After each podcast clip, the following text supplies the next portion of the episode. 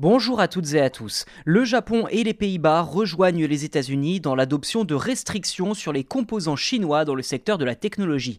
Selon le média spécialisé Bloomberg, les trois pays ont trouvé un accord pour bannir les exportations de technologies avancées vers la Chine. Cette décision intervient dans un contexte de tensions croissantes entre les États-Unis et la Chine, avec des conséquences potentiellement lourdes pour les entreprises impliquées.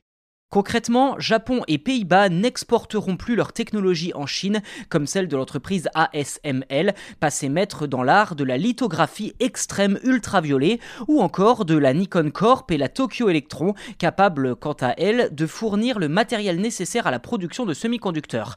En rapatriant ces trois entreprises dans son camp, Washington s'assure donc de priver la Chine d'une partie de son indépendance avec des guillemets vis-à-vis des États-Unis sur le niveau technologique. En effet, sans ces technologies de pointe japonaises et hollandaises, les entreprises chinoises comme ZTE ou Huawei vont désormais devoir se tourner vers d'autres partenaires pour continuer d'inonder le monde de leurs semi-conducteurs et autres composants électroniques. Du côté du Japon et des Pays-Bas, rejoindre les États-Unis dans ces restrictions signifie renforcer leur sécurité nationale ainsi que la cybersécurité. Deux domaines assez vastes mais qui consomment énormément de semi-conducteurs, jusqu'alors majoritairement chinois.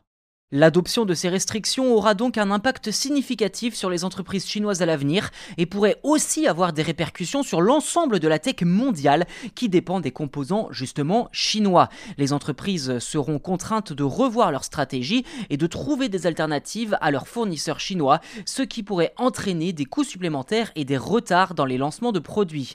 Car si vous ne le saviez pas déjà, le secteur de la technologie dépend largement de la coopération internationale et de la circulation des composants et des les restrictions imposées par les États-Unis, le Japon et les Pays-Bas vont certainement nuire à cette coopération et entraver la circulation des technologies, mais d'après le trio, pour éviter une situation de monopole chinoise et garantir une sécurité nationale technologique pour tous.